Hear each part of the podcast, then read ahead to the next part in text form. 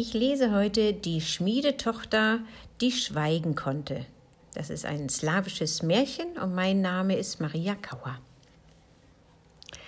Es war einmal ein armer Schmied, der hatte nichts als eine zerfallene Hütte, eine Frau und einen Haufen hungriger Kinder.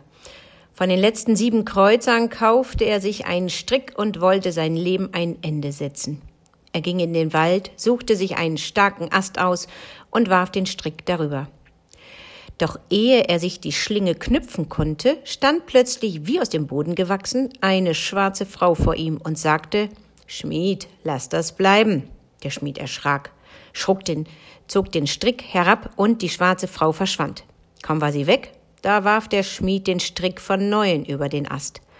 Aber da erschien auch die schwarze Frau von neuem und drohte ihm mit den Finger und sprach Ich hab dir doch gesagt, Schmied, du sollst das bleiben lassen.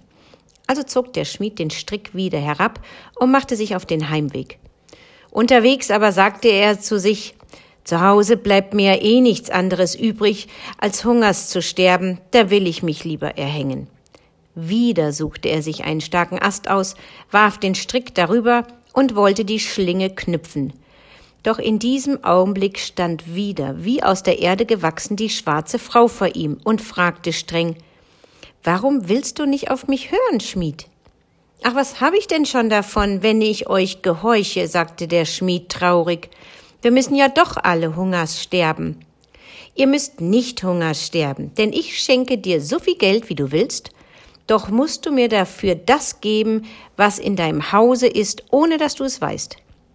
Der Schmidt wunderte sich über diese seltsamen Worte, doch da reichte ihm die schwarze Frau tatsächlich ein Sack voll Dukaten so schwer, dass er ihn kaum tragen konnte. Freudig bedankte sich der Schmied und eilte nach Hause. Aber vergiss dein Versprechen nicht. Was du in deinem Hause hast, ohne dass du davon weißt, gehört mir, rief die schwarze Frau ihm nach. In sieben Jahren komme ich es mir holen. Hm, was in meinem Hause ist, weiß ich sehr gut, lachte der Schmied. Und sollte sich doch noch etwas finden, wovon ich nicht weiß, kannst du es von mir aus auch sofort haben. Als der Schmied nach Hause kam und den Sack einen ganzen Haufen voll Golddukaten ausschüttete, kannte die Freude keine Grenzen. Unser Goldköpfchen hat uns Glück gebracht, sagte die Schmiedin und zeigte dem Schmied ein kleines Mädchen mit goldenen Haaren und einem goldenen Stern auf der Stirn. Das war die jüngste Tochter, die eben zur Welt gekommen war. Da wurde der Schmied traurig, denn nun wusste er, was die schwarze Frau gemeint hatte. Die Jahre vergingen, und Goldköpfchen wuchs zu einem hübschen Kind heran, den Eltern zur Freude und zum Leid. Als sie sieben Jahre alt war, fuhr eine schwarze Kutsche hervor, und da entstieg der, die schwarze Frau. Ich komme dein Töchterchen holen, sprach sie zu dem Schmied, nahm das Mädchen an der Hand und setzte es in die Kutsche. Umsonst weinten und flehnten die Eltern und Geschwister. Die schwarze Frau ließ sich nicht erweichen.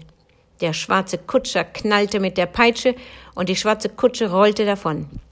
Sie fuhren lange durch eine verlassene Gegend, durch lichte und dichte Wälder, bis sie schließlich vor einem großen schwarzen Schloss Halt machten. In diesem Schloss sind hundert Zimmer. In alle darfst du hineingehen, nur in das letzte nicht. Wenn du das hundertste Zimmer betrittst, so wird es dir übel ergehen. In sieben Jahren komme ich nachschauen. So sprach die schwarze Frau und fuhr davon. Goldköpfchen ging es in dem Schloss nicht schlecht. Sie wirtschaftete in 99 Zimmern und in das hundertste schaute sie nicht einmal mehr hinein. Ehe sie sich versah, waren die sieben Jahre um. An diesem Tag kam die schwarze Frau gefahren und fragte das Mädchen, warst du im hundertsten Zimmer? Nein, antwortete Goldköpfchen wahrheitsgemäß. Du hast gut daran getan, mir zu gehorchen. In sieben Jahren komme ich wieder. Wenn du mir auch bis dahin folgst, so wird es dir gut ergehen. Aber wenn du in das hundertste Zimmer schaust, erwartet dich etwas Schrecklicheres als der Tod. So sprach die schwarze Frau, setzte sich in ihre Kutsche und ließ sich sieben Jahre nicht blicken. Auch die zweiten sieben Jahre vergingen schnell, schon brach der Tag an, an dem die schwarze Frau kommen sollte, und Goldköpfchen freute sich, wie die schwarze Frau sie loben und belohnen würde. Da vernahm sie plötzlich wunderbare Musik. Wer spielt denn hier so schön? wunderte sich das Mädchen. Sie ging den lockenden Tönen nach, bis sie vor der Tür des hundertsten Zimmers stand, aus dem eben genau diese Musik erklang. Ganz unbewusst öffnete sie die Tür und blieb wie erstarrt auf der Schwelle stehen. In dem Zimmer saßen zwölf schwarze Männer um einen Tisch und der dreizehnte stand hinter der Tür. Goldköpfchen, Goldköpfchen, was hast du nur getan? rief der dreizehnte. Goldköpfchen blieb vor Schreck fast das Herz stehen. Was soll ich nur machen? flüsterte sie. Du darfst niemanden auch nur ein Wort davon verraten, was du hier gesehen hast, was immer auch geschieht. Nur so kannst du deine Schuld wieder gut machen. Goldköpfchen schloss die Tür und im gleichen Augenblick hörte sie auch schon die Kutsche vorfahren. Was hast du im hundertsten Zimmer gesehen? fragte die schwarze Frau. Sie hatte sofort erkannt, was geschehen war. Goldköpfchen schüttelte stumm den Kopf. Nun gut, wenn du nicht reden willst, du sollst du stumm sein. Nur mit mir wirst du sprechen können, sagte die schwarze Frau und jagte Goldköpfchen aus dem Schloss. Goldköpfchen ging, wohin die Beine sie trugen, bis sie auf eine schöne grüne Wiese kam. Hier setzte sie sich nieder und weinte sich in den Schlaf. Zu jener Zeit jagte gerade der junge König des Landes in der Nähe. Auch er kam auf die Wiese und fand dort das schlafende Mädchen. Sie war so schön, dass er sich auf den ersten Blick in sie verliebte. Und obwohl sie stumm war, setzte er sich auf sein Pferd, führte sie auf sein Schloss und machte sie zu seiner Königin. Goldköpfchen lebte glücklich in dem Schloss, und es war noch kein Jahr vergangen, da gebar sie einen Sohn mit goldenen Haaren und einem goldenen Stern auf der Stirn. Das ganze Schloss freute sich über den kleinen Prinzen. Doch gleich in der ersten Nacht erschien am Bette der jungen Königin die schwarze Frau und drohte, wenn du mir nicht verrätst, was du in dem hundertsten Zimmer gesehen hast, töte ich dein Kind. Goldköpfchen war zu Tode erschrocken. Doch sie erinnerte sich rechtzeitig, was sie den dreizehn versprochen hatte, und so schüttelte sie nur stumm den Kopf. Die schwarze Frau nahm das Kind aus der Wiege, tötete es, beschmierte Goldköpfchens Mund mit Blut und verschwand mit dem toten Kind. Am Morgen erschraken alle im Schloss dass sie den kleinen Prinzen nicht fanden und das Blut um den Mund der Königin sahen. Sie wird ihn doch nicht aufgefressen haben? sagten sie voller Grauen, aber niemand wagte eine solche Verdächtigung laut auszusprechen, auch der König nicht. Und Goldköpfchen war ja stumm.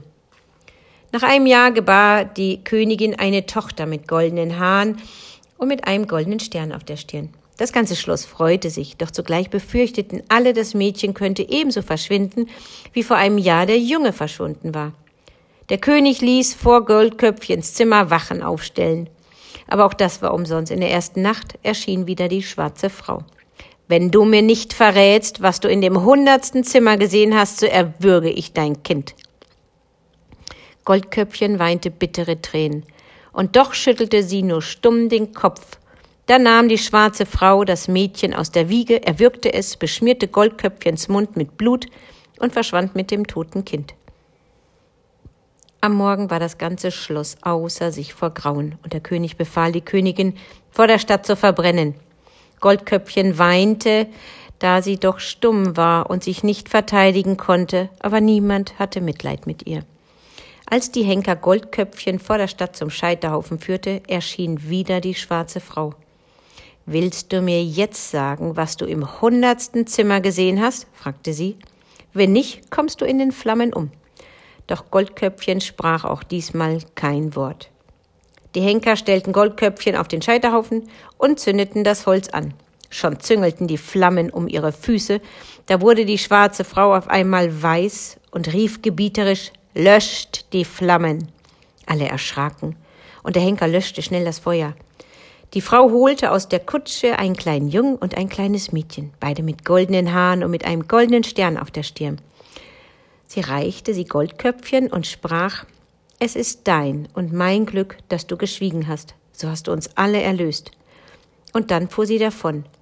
Der König wollte seinen Augen und Ohren nicht trauen, als er das alles sah und Goldköpfchen ihm nun erzählte, wie alles zugegangen war. Glücklich führte er seine junge Frau heim aus Schloss und ließ auch den Schmied und die Schmiedin und all ihre Kinder holen, und so lebten sie glücklich und zufrieden bis an ihr Ende.